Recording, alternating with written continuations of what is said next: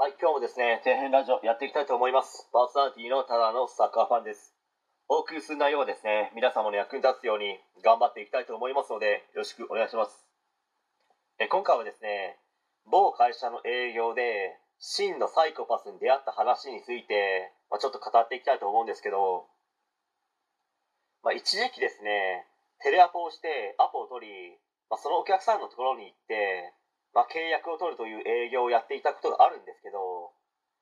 まあ、今思えばですねなんであんな仕事やっていたのか、まあ、不思議でしょうがないですね、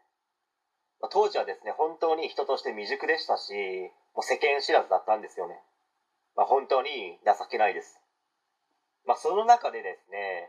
まだ3年目ぐらいでしょうかね。まあ、おじさんにですねいろいろと仕事のことを教わってたんですけど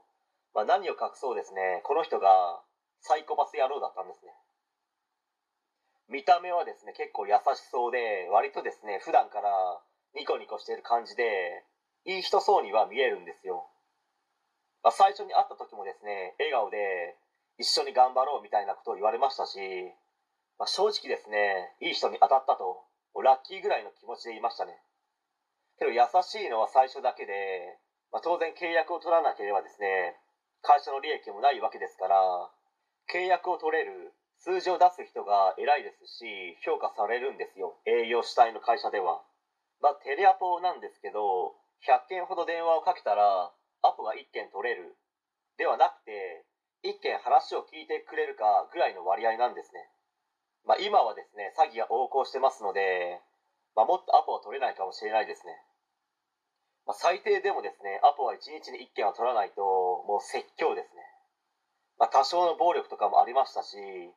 耳元で悪口をささやかれるとかの嫌がらせも、まあ、何回か受けましたね、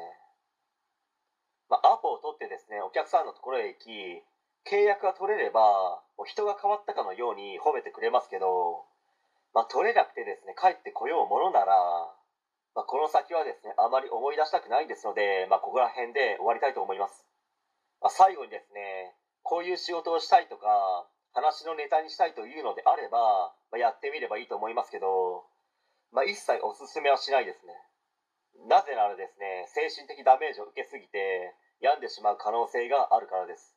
間違ってもですね俺なら私ならできる稼げるというですね偏った思考になってしまったら